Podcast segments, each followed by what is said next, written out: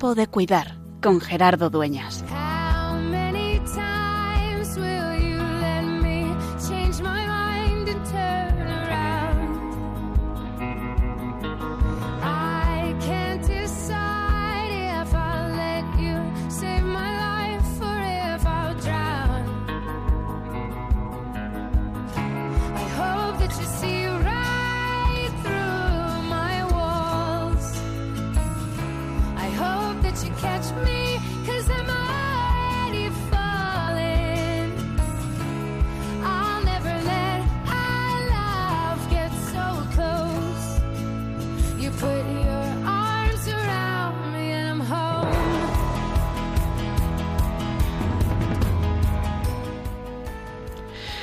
Dicen que España es líder en la donación de órganos, en la donación y en el trasplante de órganos. Y quizá lo podemos entender como líderes también en solidaridad. Somos llamados todos por nuestra fe, y nos ha dado ejemplo el Señor Jesús en su vida, a entregar, a entregarse, a entregar la vida. Y una forma concreta, peculiar y actual también, porque era impensable hace no ya siglos, sino solo unos cuantos años, es la donación de órganos. Cuando alguien vivo, o desgraciadamente en la mayoría de los casos cuando ha fallecido, no queda solo para esperar la resurrección, sino que entrega también, de acuerdo a su conciencia, con libertad, sabiendo lo que hace, entrega lo que queda de él. Y esa persona, ese cuerpo muerto, ese cuerpo que habita el alma en un lugar junto al Padre, sigue dando vida a tantas otras personas. Dicen, y yo creo que nos tenemos que enorgullecer todos, eso, que somos líderes en donación y en trasplante de órganos, quizá por un trabajo de concienciación de la sociedad durante mucho tiempo. Hoy en tiempo de cuidar queremos seguir cuidando. Queremos abrirnos a esta realidad, quizá desconocida para muchos de nosotros, quizá desapercibida, aunque seguro, más cerca de donde lo creemos, tenemos a una persona que puede vivir su vida con normalidad, que sigue viviendo, porque otra le ha entregado una parte de su vida, aunque haya sido al final de su existencia. Hoy nos acercamos a este mundo apasionante del seguir dando vida, que es la donación. Y como siempre, tiempo de cuidar.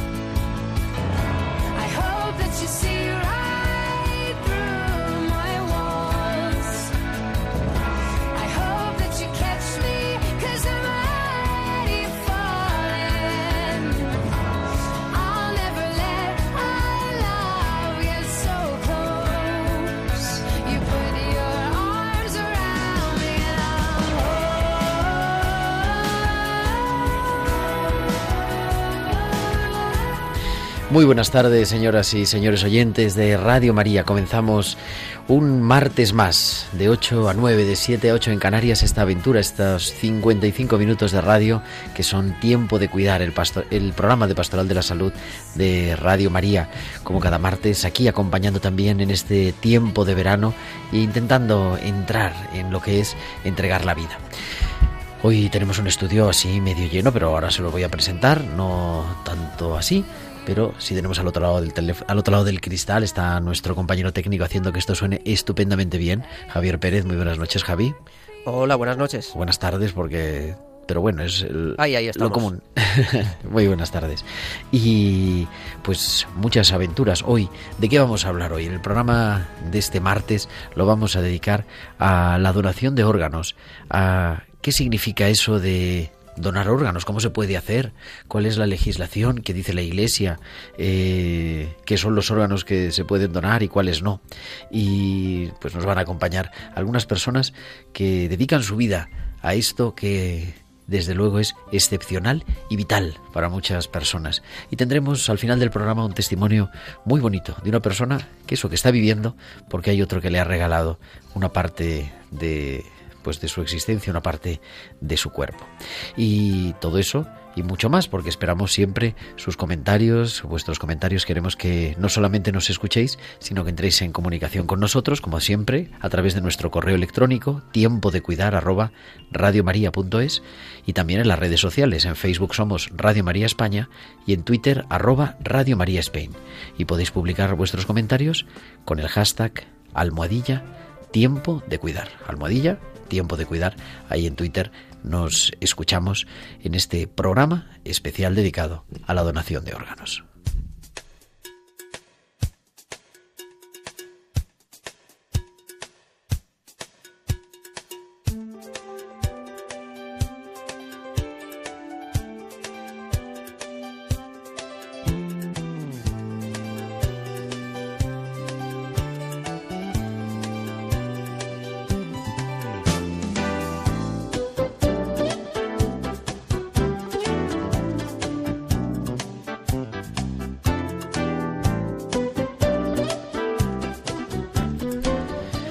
Esta sintonía nos habla de nuestra farmacéutica de cabecera, la doctora Inmaculada Castillo. Inma, muy buenas tardes.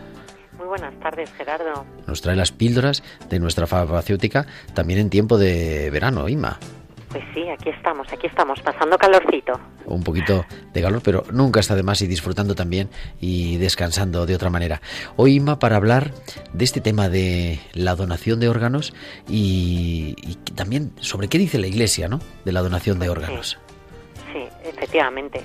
Cada día se hace más necesaria la disponibilidad de órganos para trasplantes.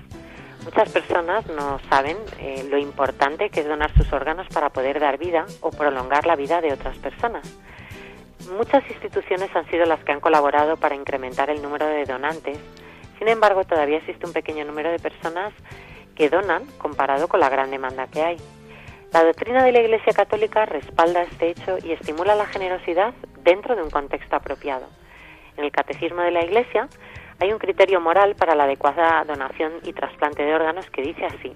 El trasplante de órganos es conforme a la ley moral si los daños y los riesgos físicos y psíquicos que padece el donante son proporcionados al bien que se busca para el destinatario. La donación de órganos después de la muerte es un acto noble y meritorio que debe ser alentado como manifestación de solidaridad generosa. Es moralmente inadmisible si el donante o sus legítimos representantes no han dado su explícito consentimiento. Además, no se puede admitir moralmente la mutilación que deja inválido o provocar directamente la muerte, aunque se haga para retrasar la muerte de otras personas. ¿Y May, qué nos dicen los papas? Pues mira, a propósito de este tema, el Papa San Juan Pablo II, tras calificar la donación de órganos como un auténtico acto de amor, puso de relieve que el cuerpo humano no puede ser considerado únicamente como un complejo de tejidos, órganos y funciones, sino que es parte constitutiva de la persona. Por eso añade que toda tendencia a comercializar los órganos humanos o a considerarlos como unidades de intercambio de venta resulta moralmente inaceptable, porque a través de la utilización del cuerpo como objeto se viola la misma dignidad de la persona. Y además destacó también la importancia de que la persona done los órganos que sea adecuadamente informada, de modo que pueda decidir libremente y en caso de imposibilidad se requiere un eventual consenso por parte de, las, de los familiares. Por otro lado, el Papa emérito Benedicto XVI, cuando era todavía prefecto de la Congregación para la Doctrina de la Fe, escribió que donar los propios órganos es un gesto de amor moralmente lícito siempre que sea un acto libre y espontáneo. Y el Papa Francisco, en este pasado mes de abril, dirigió a los voluntarios de la Asociación Italiana de Donantes de Órganos un mensaje. El mensaje era el siguiente. De nuestra propia muerte y de nuestro don puede surgir la vida y la salud de los demás, enfermos y sufrientes, contribuyendo a fortalecer una cultura de ayuda, don, esperanza y vida. Frente a las amenazas a la vida, de las que desgraciadamente tenemos que ser testigos casi a diario, como el caso del aborto y la eutanasia, la sociedad necesita estos gestos concretos de solidaridad y amor generoso. Y finalizó el mensaje animando a los asistentes a defender y promover la vida a través de la donación de órganos. Decía, recibiremos nuestra recompensa de Dios según el amor sincero y concreto que hemos mostrado al prójimo. Pues muchas gracias, Inma, por iluminarnos también en lo que dice la Iglesia, lo que dice el Catecismo y también en el magisterio de los últimos papas que pues nos ilumina también y, y nos quita a lo mejor temores que pueden tener algunas personas, ¿no? Sobre si esto está bien, es moralmente aceptable. Pues vemos que los papas no solamente consideran que es moralmente aceptable, sino que nos impulsan a, a vivirlo así, ¿no? Evidentemente siempre que sea con libertad y, y sin buscar un fin económico, lógicamente, pero lo recuerdan bien nuestros papas. ¿La semana que viene estás o estás en la playa? No, estaremos, estaremos. Ya Ah, sabes bueno. que estemos, estemos donde estamos, en estamos en tiempo de cuidar. Pues hasta la semana que viene, Inmaculada Castillo, nuestra farmacéutica de cabecera, Muchas con gracias. Gerardo.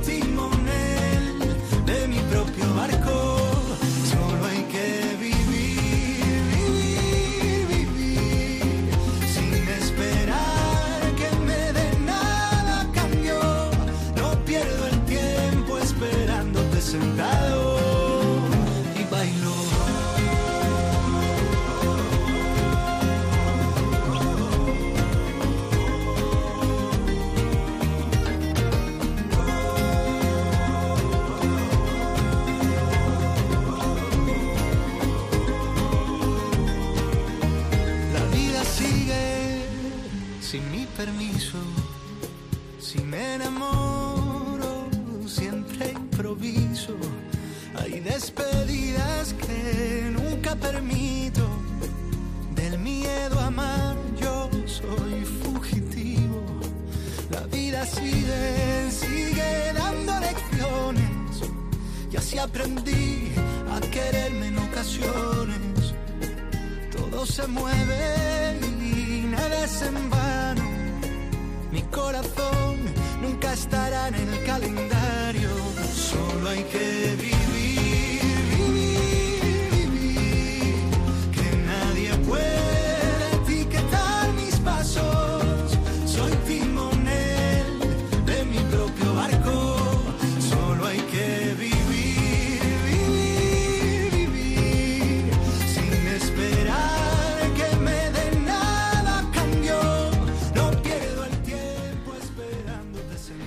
con este vivir de Pablo Alborán, que nos recuerda que lo que estamos celebrando, lo que estamos viviendo y lo que queremos cuidar es nuestra vida, pues quiero saludar a un invitado muy especial que hoy ha venido hasta aquí, hasta los estudios centrales de Radio María Madrid y que es Jesús Ledesma. Muy buenas tardes, Jesús. Hola, buenas tardes, Gerardo. ¿Qué pasa? ¿Cómo estás? Que es el coordinador, de, enfermero, coordinador de trasplantes del Hospital Gregorio Marañón de aquí de Madrid. Correcto. Que es uno de los grandes hospitales de, de Madrid. Para hablarnos de esto. ¿Cuánto tiempo llevas trabajando en, en trasplantes de órganos? Pues en, en, la coordinación debo llevar aproximadamente cinco años. O sea, ya es una temperadita para empezar. Sí. ¿Qué es la donación de órganos? ¿En qué consiste?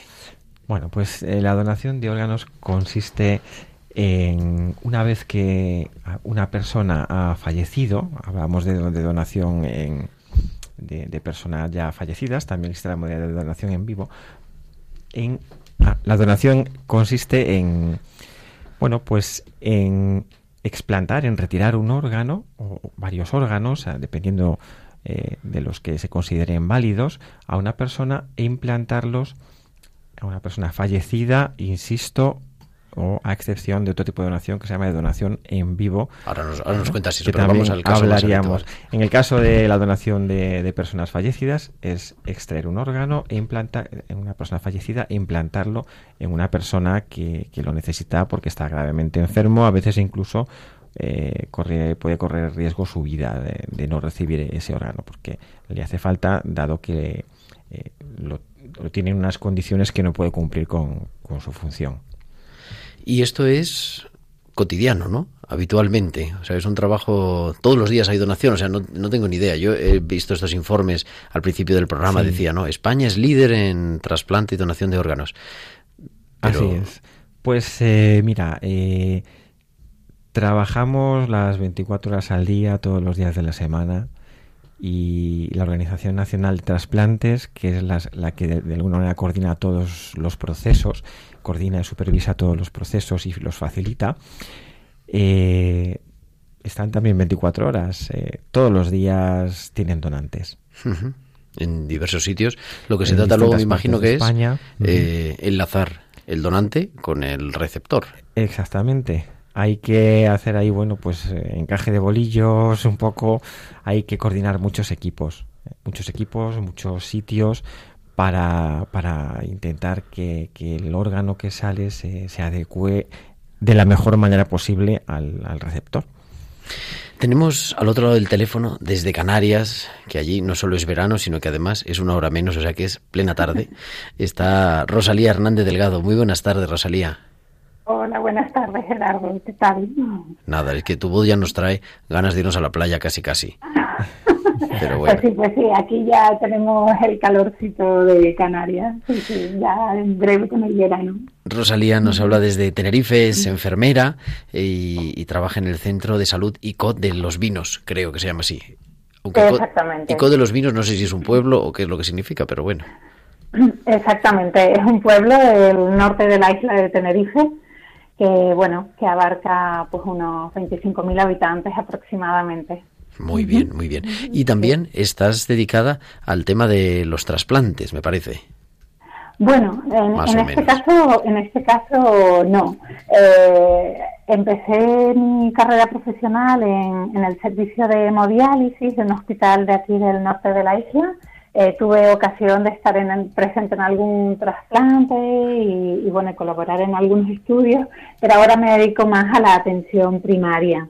Uh -huh. a la atención primaria, a la atención domiciliaria de pacientes que, bueno, por sus patologías están inmovilizados y hay que atenderlos en el domicilio. Es verdad que me he encontrado algunos ya con algún trasplante y alguna experiencia muy, muy enriquecedora y muy sorprendente de familias dadoras y receptoras de trasplantes. Sí, sí. Ahora nos cuentas, estamos aquí porque tenemos a un súper experto, que no sé si conoces, que es Jesús Ledesma, que está escuchándote también. Jesús, ¿qué es lo que se puede donar? Pues eh, se pueden donar muchos órganos, se puede donar corazón, se pueden donar pulmones, se pueden donar riñones, se puede donar páncreas, intestino eh, y se pueden donar también tejidos. eh, tejido corneal, se puede donar tejido hematopoyético, lo que llamamos médula ósea habitualmente, eh, se puede donar tejido óseo, se puede donar piel, y seguro que me dejo seguro que me dejo algo ¿eh? hay algo que no se pueda donar. No no es una broma. Casi todo. Sí se puede donar todo la verdad que sí afortunadamente ¿eh? y decía Rosalía y ahora yo si, si nos puedes contar un poquito esa, ese testimonio verdad Rosalía pero claro cómo se llega a esa decisión Jesús de, de donar porque en la mayoría de los casos, aunque ahora hablemos de la donación entre vivos, ¿no? La mayoría de los casos es una persona que ha fallecido Así que ha dejado expresada su opinión, no sé. Sí, eh, bueno, a veces dejan, eh, dejamos expresado nuestra opinión o deja el fallecido expresado su opinión. Otras veces es, de alguna manera se lo puede intuir la familia, lo puede indagar por, por, por cómo se ha relacionado. Pero es importante que esto que me dices, porque Fíjate que uno de los mayores predictores de que una persona done es que el, fallecido en vida haya manifestado su, su opinión o su deseo, De, donar. Entonces eso es algo importante. Es verdad que luego a las familias, si, si no conocen mucho al fallecido o bueno, se pueden plantear cuando se les hace la pregunta, siempre que sea posible, ¿no? La, donación, que no siempre es posible, pero cuando se les hace la pregunta, pues a veces se pueden quedar con, cierta sensación, a lo mejor un poquito de angustia. Por eso yo creo que es muy bueno que, todos, que todas las personas eh, eh, manifiesten eh, su deseo no, en libertad de, de, donar a sus familiares, ¿no?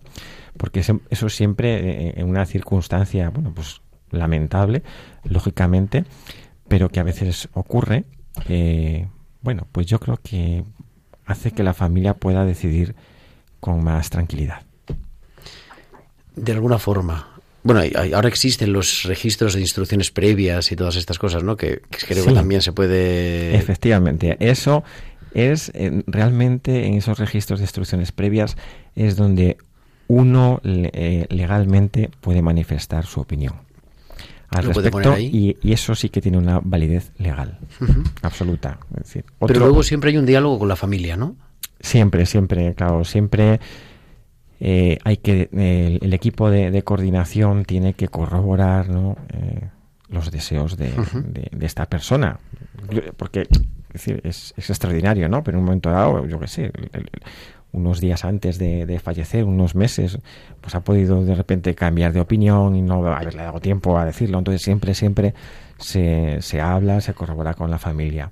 Que quizá, yo no lo sé, pero no sé si de tu trabajo como coordinador de trasplantes es una de las tareas más duras, me imagino, ¿no? El, el hablar con la familia del recién fallecido. Pues es una tarea difícil, más que dura, es una tarea difícil. Eh, pero también en general es muy satisfactoria, ¿eh? Es muy satisfactoria porque, bueno, pues eh, eh, las personas que, donan te transmiten esa una generosidad que, que, es difícil de, explicar y, de, y, de, expresar con palabras. Sus gestos, sus miradas, es difícil. Claro, y lo que hacemos nosotros, digamos, a, lo que estamos orientados fundamentalmente es apoyarle en esos momentos pero incluso independientemente de que la, decisión sea una u otra, es decir, nuestra, nuestra labor es ayudarles, apoyarles y colaborar con ellos, ayudar a que tomen esa decisión realmente, sea a favor de la donación o sea eh, eh, en, contra. en contra, claro. sobre todo apoyarles. Rosalía, nos decías que habías vivido una situación así que te había marcado de alguna manera. Eh, sí, sí, con esto que, está diciendo Jesús también, ¿no? En el, no tanto la viví en el acompañamiento, sino posteriormente en una visita domiciliaria a la que acudo para valorar a esta persona mayor con, la enfermedad de Alzheimer, pues me encuentro con una familia, eh, pues, ¿cómo, ¿cómo describirla? Con muy, muy generosa y muy agradecida, ¿no? Porque, bueno, la situación familiar que habían vivido era la de un hermano que por un accidente de tráfico fallece, decide donar, la familia decide donar los órganos, eh, con lo cual eh, se genera en ellos pues una satisfacción por esa generosidad, ¿no? Al, eh, me decían, al poder salvar la vida. O mejorar la calidad de vida de una persona, ¿no? Que en este caso era una persona joven. por complicaciones, ¿no? Por, por fruto de, esta, de este accidente, el padre pues desarrolla esta enfermedad degenerativa como es el Alzheimer, eh, la madre se complica eh, bueno se complica su diabetes y llega pues a una situación de hemodiálisis con lo cual eh, pues la incluyen en la lista de trasplantes y su madre a su vez recibe un trasplante de, de riñón ¿no? entonces por eso digo una situación familiar muy peculiar en la que el hijo dona un órgano y su madre a su vez por otro lado recibe un órgano, con lo cual experimentan ambas eh, situaciones ¿no? de, dar y de recibir. Con lo cual, eh, bueno, para mí fue, fue una experiencia muy, muy enriquecedora donde se ve, ¿no? Eh, donde se da la vida para otros y se recibe la vida también, ¿no? una situación muy muy bonita, ¿no? Para mí fue como como enfermera una experiencia bueno muy grata, muy grata. Sí, yo decía eso, ¿no? De, dar la vida y esto es en el sentido literal, ¿no? De, pues eh, muchas veces sí, pero es dar la vida, a veces es proporcionar la visión a una persona, puede ser mm, proporcionarle movilidad en otras ocasiones es decir, son, muchas cosas. Es dar vida y, muchas veces dar calidad de vida también. Y también quizá, hablando un poco, luego vamos a tener un testimonio de una persona que ha recibido una donación, ¿no? Hemos intentado de alguien que, vamos, no la persona, pero de una familia, lo, un poco lo que nos decía Rosalía, por eso es tan importante también eh, tu testimonio, Rosalía, ¿no? De una familia que decide en un momento de dolor, aquí, de un accidente de tráfico, o sea, una muerte inesperada, que uno no se está preparando para nada, ¿no? En ese momento, ¿qué es lo que les mueve a decir que sí a la donación? Bueno, no, no, me preguntas a mí, Gerardo. Sí. Sí, sí, sí.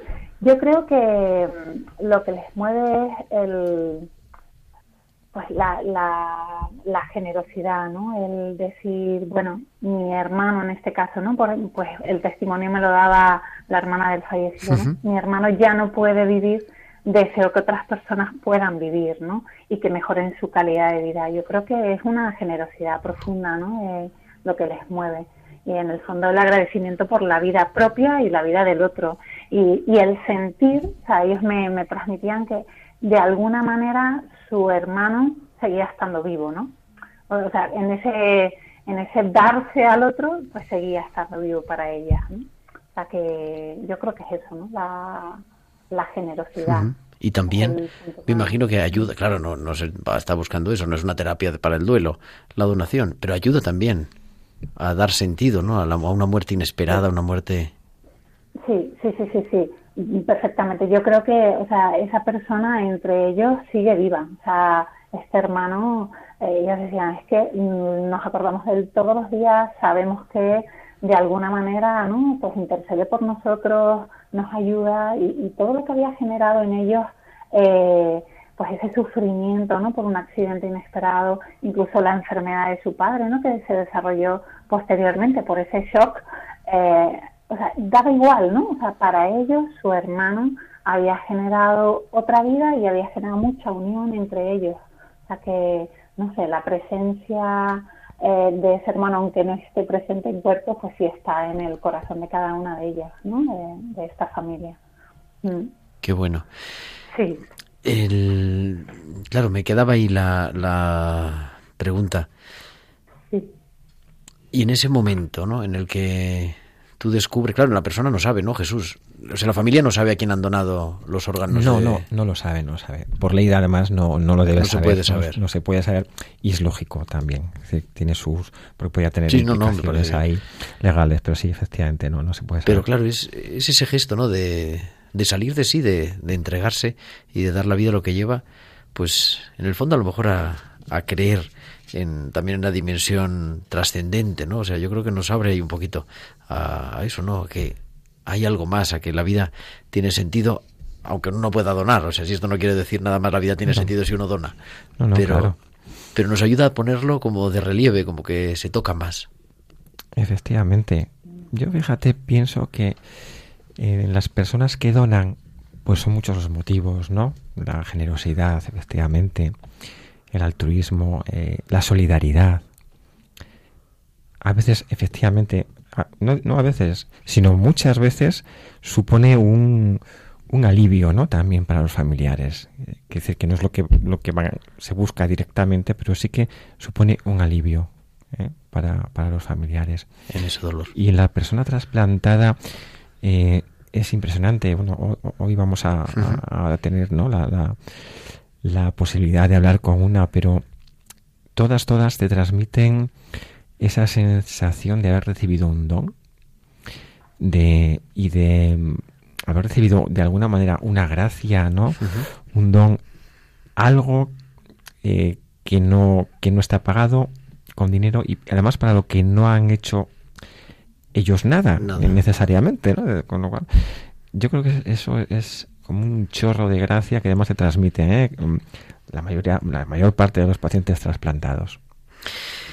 Querida Rosalía Hernández Delgado pues muchísimas gracias por compartir este rato con nosotros y mucho ánimo en tu labor de eso que un día hablaremos del cuidado en el domicilio porque a veces se nos olvida los enfermos están en el domicilio casi todo el tiempo en el hospital nada más una temporada pequeña eso es, sí, sí, así es. Es, una labor también, bueno, no tanto la mía, sino de las personas cuidadoras que, que están ahí permanentemente cuidando a sus familiares en el domicilio. Esa labor sí que es eh, sorprendente y muy bonita. Un amor generoso también. Pues querida Rosalía Hernández Delgado, desde Tenerife, enfermera, muchísimas gracias y aquí tienes tu casa en tiempo de cuidar en Radio María. Muy bien, muchísimas gracias a todos. Muy buenas tardes. Buenas tardes. buenas, tardes. Adiós, Jesús. Jesús, ¿te quedas un ratito más con nosotros? Sí, claro. Pues venga, continuamos en tiempo de cuidar.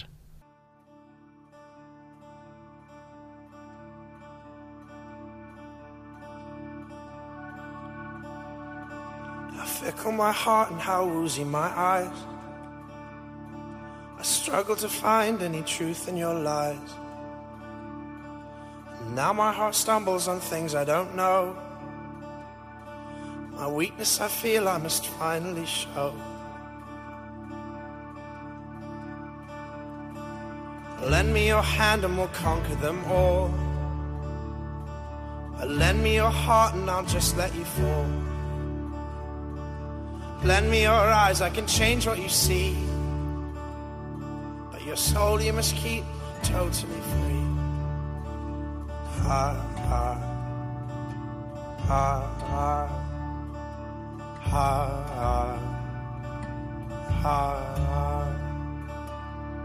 these bodies we will live, in these bodies we will die.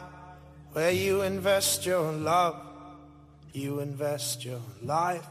In these bodies we will live, in these bodies we will die. Where you invest your love, you invest your life.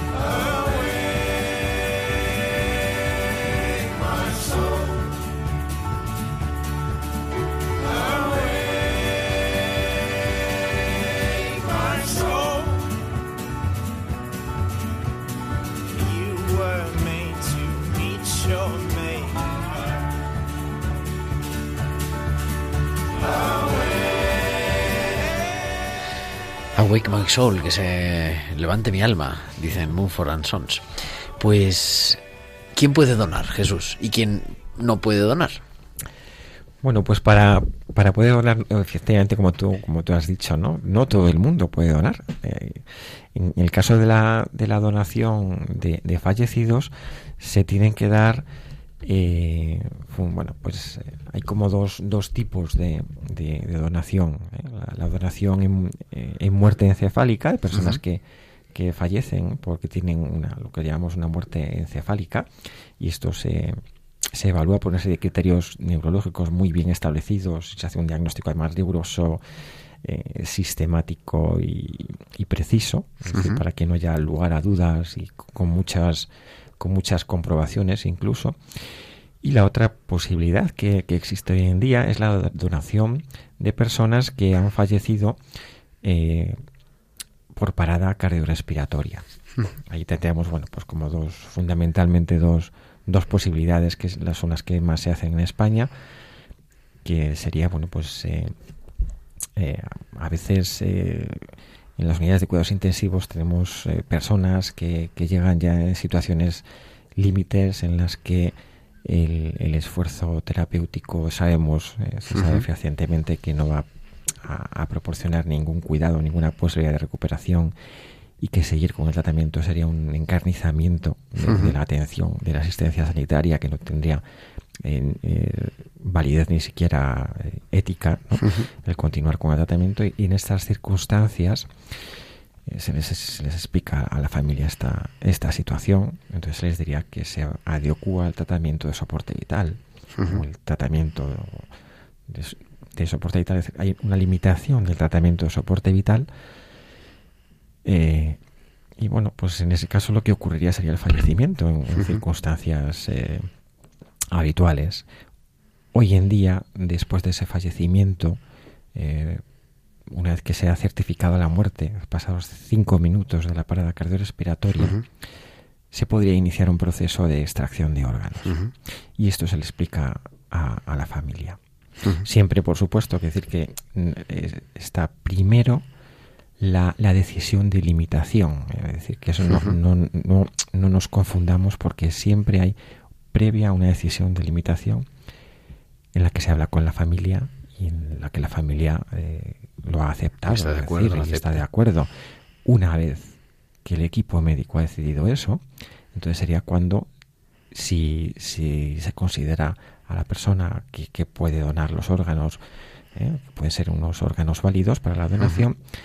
Entonces se avisaría al coordinador de trasplantes para proponer a la familia esta posibilidad y empieza la búsqueda del receptor.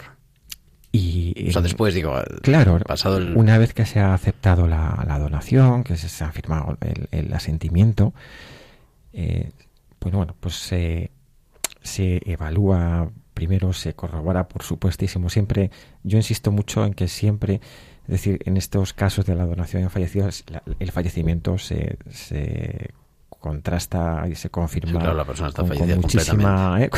sí porque además con muchísimo cuidado y, y, y, y no, y, precisión delicadeza y porque por otro lado tienes que mantener los órganos vivos no entonces da sensación claro claro ¿no? de vida aunque no hay vida claro en el caso de la muerte encefálica claro esas personas da, da, da sensación que tienen vida aunque efectivamente no hay vida ¿eh? uh -huh. efectivamente ¿Y entonces cómo se localiza? Entonces al... el proceso es lo Eso. que comentábamos, ¿no? El, el proceso, bueno, pues eh, a nosotros nos, nos notifican, ¿no? Que hay una persona que, que, que, puede ser donante. Una vez que ha firmado se habla con ellos y una vez que han aceptado la, la, la donación, bueno, pues, pues, comenzaría, se le hacen una serie de pruebas a, al, al, al, donante. Uh -huh para confirmar bueno pues que los órganos pueden, pueden ser válidos para, para el trasplante y también bueno no solamente válidos sino pruebas que nos indicarían el, el grado de compatibilidad con potenciales eh, receptores que, que pueda haber en principio eh, en toda España. Es decir que hay una base de datos nacional. Hay una base de datos nacional sí y luego bases de datos eh, comunitarias pero pero que la, en la nacional están estamos, están todos no Lo, todos los posibles receptores eh, en ese momento nosotros nos ponemos en contacto con la Organización Nacional de Trasplantes y empezaría ya bueno, pues la notificamos del donante, las características del donante y la Organización Nacional de Trasplantes se encarga de, bueno, pues de decir a cada, de decirnos si hay receptores fuera de España o si los receptores ya están en nuestro propio hospital. Muchas veces nosotros lo sabemos previamente, pero siempre hay que notificarlo, porque en algunos órganos, por ejemplo, como el caso del, del, corazón, lo prioritario eh, es que haya una persona gravemente enferma o con riesgo, un riesgo vital. Entonces, si hay una persona gravemente enferma, eso siempre priorizaría. ¿eh? Aunque haya otras personas que también estén esperando un corazón, pero no sea tan urgente. Siempre, siempre y cuando eh, eh, ese corazón sea compatible, y, cumpla bueno, pues con una serie de características de, compatibilidad inmunológica, por edad, de, bueno, de analítica, etcétera. Isabel, muy, muy buenas tardes, Isabel. Muy buenas tardes. Y entonces, tú recibes una llamada de que tienes que ir al hospital, ¿o qué? Eso es, yo estaba de compras con mi madre y recibo una llamada de que hay un posible riñón para mí. Y dejamos todo tal cual en los mostradores y salimos pitando, pitando hacia el hospital. Sí, sí, sí. Bueno, Isabel la presentamos así. Eh, no vamos a dar nada más que su nombre, pero hace seis años, en el año 2013, ha recibido un riñón, ¿no? Eso es. Y entonces ya forma parte de ti, ya lo tienes asumido completamente. Sí, sí, tal cual. Más o menos. ¿Cómo era tu vida antes? Muy brevemente, pero, o sea, ¿cómo llegamos a este punto de tener que estar pendiente del teléfono para recibir esa llamada que recibes en el centro comercial? Pues yo siempre había estado estupenda, no había tenido ningún tipo de problema y como tres años antes, en 2010, empecé a encontrarme muy mal y empecé pues la ruleta de médicos de a ver qué es lo que pasa, ¿no? Porque yo no aguantaba nada en el estómago, me encontraba muy mal, muy cansada y bueno, tuve mucha suerte porque la verdad es que fue muy rápido. En cuatro o cinco meses tuve un diagnóstico y me dijeron que efectivamente que mi función renal pues no estaba muy bajita y que necesitaba primero que me estabilizaran y posteriormente pues existía una probabilidad muy alta de necesitar un trasplante de riñón. Así que bueno, pues estuve tres años que me mantuve más o menos, pero ya en verano de 2009, de 2012 empezó la cosa ya a ir en picado y me metieron en la lista de espera de trasplantes. También un familiar mío estuvo haciéndose todas las pruebas a ver si podía ser una donación de, de un familiar, que siempre pues hay más más opciones, ¿no? Por compatibilidad y demás, pero bueno, al final por, por cuestiones de edad y, y tal, bueno, pues, pues no, no pudo ser. Entonces me metieron en la lista de trasplantes y a los cinco o seis meses me llamaron y aquí estoy. Bueno, nos cuentas. Fenomenal. Decía Isabel, Jesús, eh, esto que también puede haber, lo hemos dicho, el, la mayoría de los trasplantes son con persona fallecida, ¿no? Mm. Pero también hay trasplantes entre vivos. Por ejemplo, en el caso de los riñones, claro, tenemos que tener dos cosas de algo, por lo menos. Eso, eso, es. ¿Y eso cómo funciona? Pues eh, en el caso del vivo también se hace, es un proceso eh, largo, puede ser largo, pero normalmente suelen ser familiares aunque no, no, no es imprescindible, ¿eh? no es imprescindible. Se hace una evaluación, hay que localizar un donante y un, receptor, y se hace una evaluación del donante desde el punto de vista eh, psicológico, también se hace una, una evaluación para, siempre para asegurar, eh, garantizar que no hay ningún tipo de coacción, de, interés económico, por supuesto. efectivamente.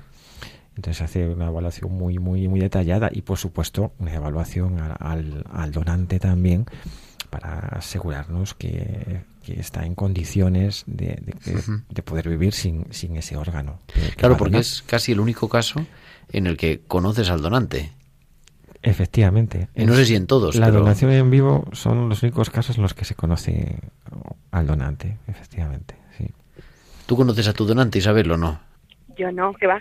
Yo todas las mañanas doy gracias a Dios por, por él y por la familia que se, que se decidió a donar, pero no, no, no le conozco. Yo creo que eso, mira, eso que dice Isabel es muy bonito también, ¿no? Porque normalmente yo alguna vez cuando he hablado con personas que han recibido un trasplante, dan las gracias a los médicos, a su familia, a la vecina que les ha apoyado mucho, pero claro, también a la familia que ha decidido donar, ¿no? En ese momento y, y que por otro lado te ha salvado la vida de alguna forma. Vamos, no de alguna forma, sino literalmente. Totalmente. Sí, sí. Y después, Isabel, o sea, llegas ahí, hacen la operación, me imagino, y toda... ¿Empieza una nueva vida, de verdad? ¿O cómo funciona esto? Sí, claro que sí. Yo tuve mucha suerte además porque la primera vez que me llamaron, la primera vez ya entré en quirófano, o sea, porque normalmente llaman a varias personas por si no hay, eh, yo que sé, no están o, o, es más compatible una persona como con otra tal. Y yo tuve mucha suerte porque en el mismo momento que me llamaron, esa misma tarde me trasplantaron. Y claro que empieza una nueva vida, de no poder dar dos pasos, porque es que yo no podía dar dos pasos sin cansarme, no podía comer casi absolutamente nada. Mm, empieza una nueva vida para todo y sobre todo puedes empezar a hacer planes de futuro porque estás en una incertidumbre dependiendo de un teléfono, dependiendo de que haya alguien que te pueda donar un órgano para que tú puedas empezar otra vez tu nueva vida, yo para mí fue como, como nacer. De hecho, celebro el día del trasplante como si fuera un cumpleaños. o sea que... O sea, tienes dos cumpleaños, ¿eh? Tengo dos cumpleaños, tengo dos cumpleaños, sí, sí. ¿Y qué día es? ¿Cuál es el día del trasplante? El día del trasplante es pues justo el día de Reyes. Además... Fue un regalo de Reyes maravilloso. Sí, sí. Bueno. Sí, sí. Así que. ¿Y después la vida pues, ahora cotidiana? La vida cotidiana, pues ahora como antes, antes del trasplante, pues sigo con mi, con mi día a día. Bueno, sigo buscando trabajo porque tampoco lo tenía anteriormente y me decidí por la oposición, sí, me decidí por opositar porque, bueno, también me da cierta seguridad de cara a un futuro y sigo para adelante, pues con mi pareja, con mi familia, con todo pues como vida nueva o retomando lo que en 2010 se había quedado un poco en stand-by. La verdad que, que, fenomenal, con ganas renovadas de, de tirar para adelante y de, y de vivir a tope, porque es que son días regalados. Para mí estos son días regalados. Así que... Nos decía Jesús antes, no sé si lo podías escuchar, que la persona lo vive también como una gracia, ¿no? Como un don inmerecido que de repente le ha tocado así. No sé si tú también lo vives así en el plano de la fe. Eh, pues eso, descubrirse un regalo de verdad, ¿no? Sí, sí, sí. Al principio, claro, es porque me ha tocado a mí, porque yo, porque tal, pero bueno, luego de todo se aprende y de todas las experiencias, absolutamente de todas, aprendes y sacas algo positivo y también cosas negativas. Y una vez que recibes el órgano, por supuesto, o sea, por supuesto, ya te digo, yo me levanto dando gracias todos los días por ello, porque es que, vamos, a mí me ha permitido, pues eso, ya seis años más de, de vida y de seguir para adelante, porque no estaba nada claro cuánto iba a poder aguantar sin entrar en diálisis y con la diálisis, pues cuánto iba a poder continuar aquí. Así que claro que sí, es un don y, y vamos, y un regalo maravilloso. Pues querida Isabel, muchísimas gracias por tu testimonio. A mí se me pone un poco así la carne de gallina porque es verdad que dices, bueno, es un trasplante de riñón, tampoco... Pero claro, vivido así como tú lo vives, ¿no? Como un auténtico regalo, como unos años de prolongación, nos ayuda de verdad a, cuidar también nuestra vida y, y a darle gracias a Dios también por el regalo de la vida cada día y por el regalo de los que se deciden a donar. Efectivamente, muchas gracias a todos. Muchas gracias, buenas tardes Isabel. Buenas tardes, hasta luego. Casi todo el mundo dice que sí, ¿no? Hemos quedado. Un porcentaje muy alto, un porcentaje muy alto, sí. Y si ahora nunca sabemos, ¿no? Quién nos está escuchando, dónde, ¿no?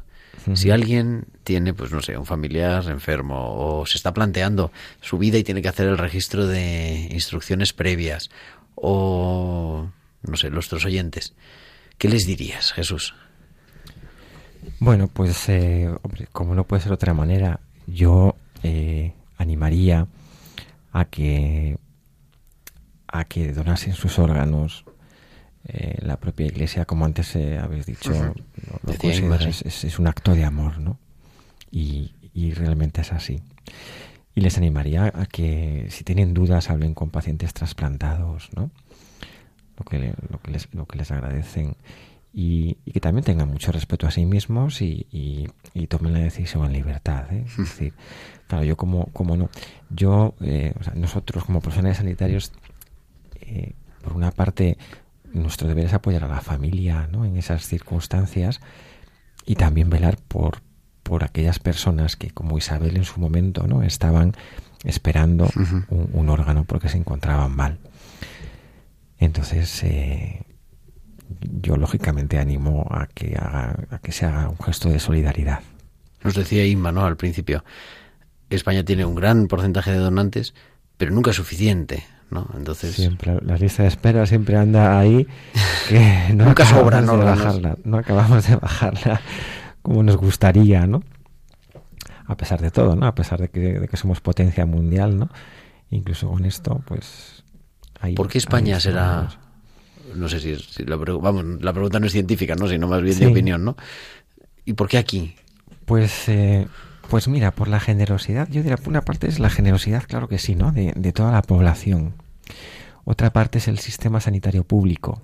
Eso que parece una algo que, eh, bueno, pues que a veces no valoramos lo suficiente, pero el sistema sanitario público, eh, de alguna manera, ya es como una sobregarantía para, para evitar circunstancias anómalas en, todo este proceso.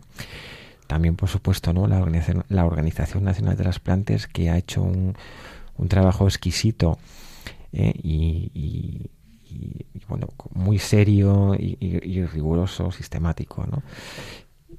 En la existencia de coordinadores de trasplantes, de un equipo de, de- de coordinadores de trasplantes. Hay, mucho, hay, hay muchos factores, la propia ley, la propia legislación que, que comienza, ¿no? que, que facilita los procesos de donación muchísimo. En otros países no tienen, no, ti- no- no tienen una ley como, como la nuestra y siempre se encuentran muchas veces con, con- con el obstáculo ¿no? de, de la ley. ¿Por qué? Porque es una ley generosa. Es una ley que, que en el fondo en lo, lo que prima es el bien común. Y esa es la palabra, Eso es. generosidad.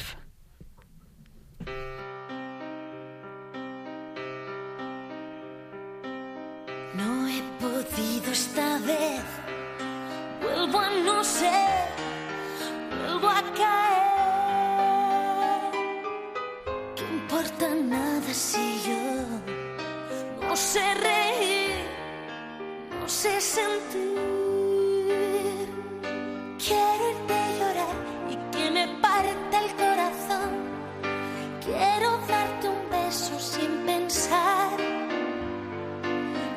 Sentir miedo cuando me digas adiós. Yo quiero que me enseñes a jugar. Sé que me he vuelto a perder, que he vuelto a desenterrar todo aquello que pasé. No sé ni cómo explicar que solo puedo llorar, que necesito la paz se esconde en tus ojos y se anuncia en tu boca que te da la razón. Ven, cuéntame aquella historia de princesas y amores que un día te conté yo. Pues yo, la verdad, a mí que me gusta mucho tiempo de cuidar, entonces no soy eh, objetivo, pero me quedo con este programa emocionante y este programa además que a mí me ha enseñado mucho. Yo tenía una ligera idea de lo que era esto de la donación, pero Jesús ha sido un, un gran maestro en la donación. Bueno, gracias. No, no, en serio. Has venido acompañado además, ¿verdad? sí, sí, sí. Está aquí Ángela. Buenas noches Buenas noches. que ha sido su acompañante, su mano derecha, y nada, que nos ha, estaba aquí, pero digo, bueno, por lo menos que diga buenas noches y que la oigan también a las ondas. Querido Jesús Ledesma, coordinador de trasplantes del Hospital Gregorio Marañón de Madrid, muchísimas gracias por estar en tiempo de cuidar en Radio María. Muchísimas gracias a ti, Gerardo, por, por permitir eh, este que se haga este programa, programa ¿no? y difundir lo que es la donación, que, que es un, un hecho realmente maravilloso, yo creo. ¿eh?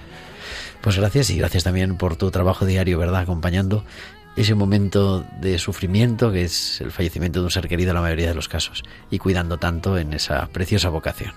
Bueno, yo me siento también agradecido ¿eh? de poder estar en formar parte de, de- de este equipo de, de donación y trasplantes en, España.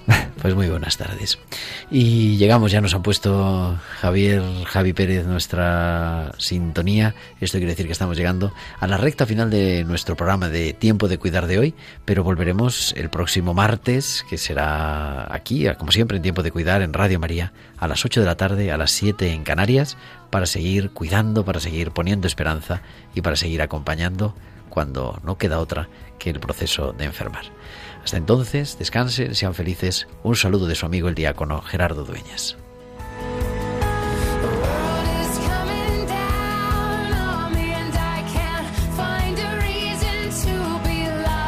Han escuchado Tiempo de Cuidar con Gerardo Dueñas.